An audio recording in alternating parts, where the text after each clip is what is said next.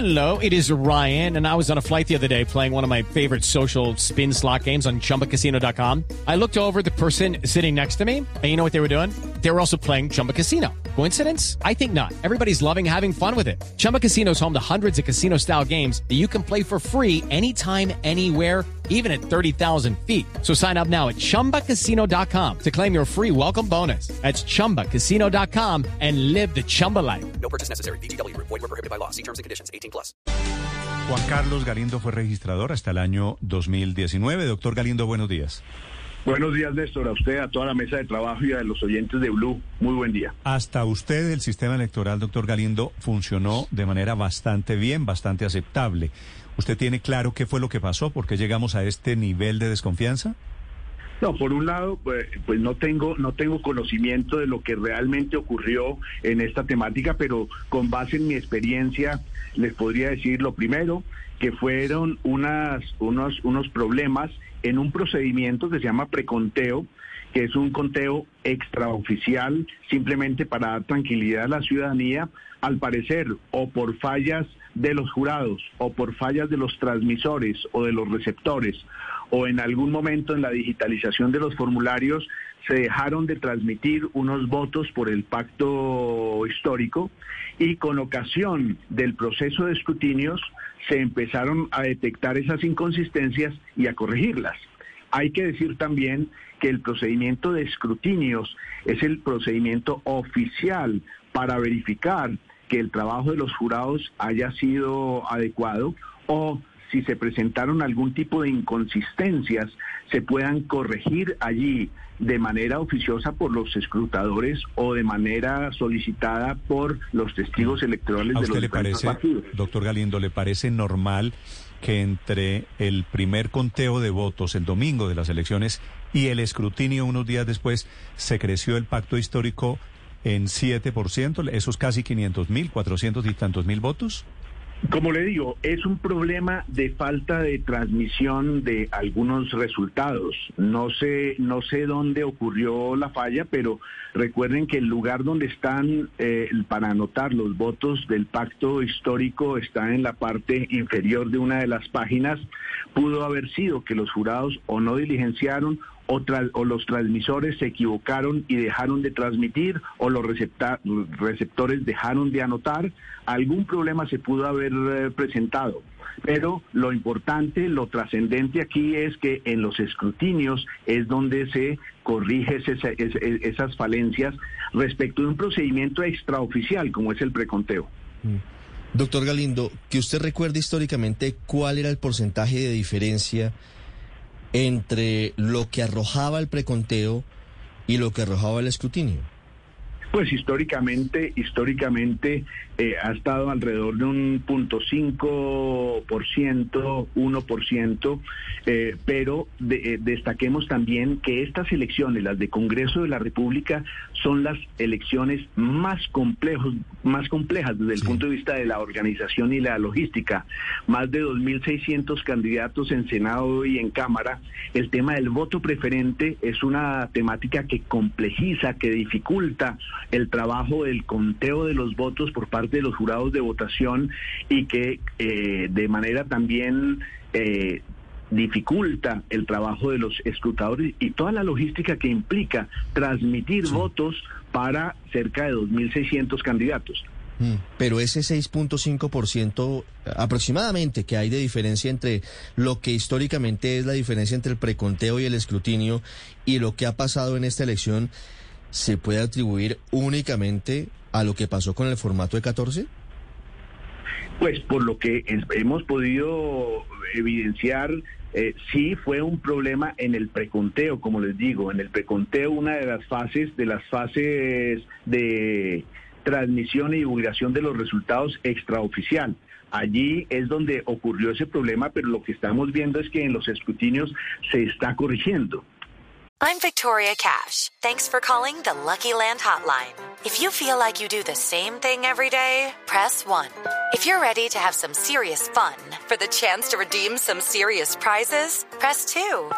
We heard you loud and clear. So go to LuckyLandSlots.com right now and play over 100 social casino-style games for free. Get lucky today at luckylandslots.com. Available to players in the U.S., excluding Washington and Michigan. No purchase necessary. VGW Group. Void prohibited by law. 18 plus. Terms and conditions apply. Doctor Galindo, en su experiencia como registrador, parte del desastre, del caos que, que, estamos viendo, tiene que ver con el cambio de los jurados, de la dinámica de quienes fueron jurados de votación? No, yo creo que no. Yo creo que, pues, como le digo, el proceso electoral de Congreso de la República es un, congre un, proceso muy complejo, difícil. Eh, los jurados de votación se vienen seleccionando aleatoriamente desde hace muchos años entre universitarios, funcionarios públicos, em, eh, empleados de la, del sector privado. Luego son unos, unos, unos jurados heterogéneos en la conformación de las mesas. Luego, yo no le veo una relación directa allí. Eh, o, puede o tal pudo vez haber incluido también algún tema de, de, de capacitación, ¿no? sí, o tal que- vez que- eso el vacío que hay entre la eh, capacitación que no es obligatoria, pero sí la exigencia de ir el día de las elecciones. Es decir, no estoy obligado a capacitarme, pero sí obligado a ser jurado de votación. Sí, hay una consecuencia legal para la inasistencia el día de las votaciones, no así respecto de la capacitación. Sin embargo, la registraduría normalmente eh, ofrece una capacitación presencial y adicionalmente una capacitación virtual para complementar lo que pudieron dar en las sesiones de capacitación person- eh, presencial. Doctor Galindo, eh, ¿qué sucede cuando se presenta la disminución de votos entre el preconteo y el escrutinio? ¿Funciona igual a como se presenta cuando aumenta el número de votos? No, no, no hablemos de una disminución del preconteo respecto del escrutinio porque los procesos son inversos. Primero es el preconteo y después es el escrutinio. Desde ese punto de vista podríamos decir que aparecen votos en el escrutinio y eso es posible si se presentan problemas, como le digo, o que los jurados eh, adelantaron mal eh, el escrutinio en algunas mesas o transmitieron eh, equivocadamente los datos o se anotaron por los receptores mal.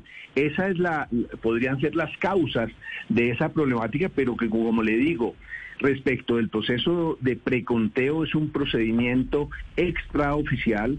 El importante, el esencial para los resultados y las declaraciones de elección son los escrutinios, donde no solamente ellos son realizados por los jueces de la República, pero adicionalmente en audiencias públicas y con intervención de los testigos electorales y de las autoridades de control. Ok. Doctor Galindo, una pregunta final. ¿Usted ve posible la figura de un registrador ad hoc o nos toca quedarnos como estamos?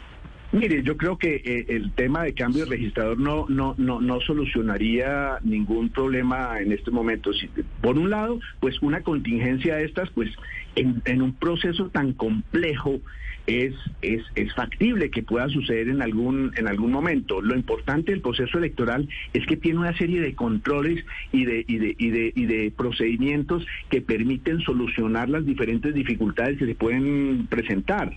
Ayer se, se hablaba eh, eh, del tema del recuento general, que según como se le entienda, eh, no es posible o sí es posible y les explico. Si uno habla de que eh, a partir de hoy vamos a hacer un recuento general de, de- de votos, eso no es posible porque ya en los escrutinios generalmente se producen unos procedimientos de recuento de votos por parte de los escrutadores y no se puede hacer un recuento sobre un recuento. Pero si hablamos que el recuento general hace referencia a que se recuenten el 100% de las mesas, tenemos hoy que en las comisiones de escrutinio se han podido recontar cerca del 50%, por decir, y faltaría por hacer recuento en esas otras mesas. Entonces, desde ese punto, uno podría decir, el Consejo Nacional Electoral podría, para dar tranquilidad a los colombianos, decirle a, las, a los delegados de los escrutinios, eh, dispongan lo necesario para recontar las mesas que no fueron recontadas y así se recontaría finalmente el 100% de las mesas y habría la tranquilidad para todos. Es el exregistrador Juan Carlos Galindo, 7 de la mañana, 54 minutos. Gracias por estos minutos, doctor Galindo. A ustedes, muchas gracias. With the Lucky Land slots, you can get lucky just about anywhere. This is your captain speaking. Uh, we've got clear runway and the weather's fine, but we're just going to circle up here a while and uh, get lucky.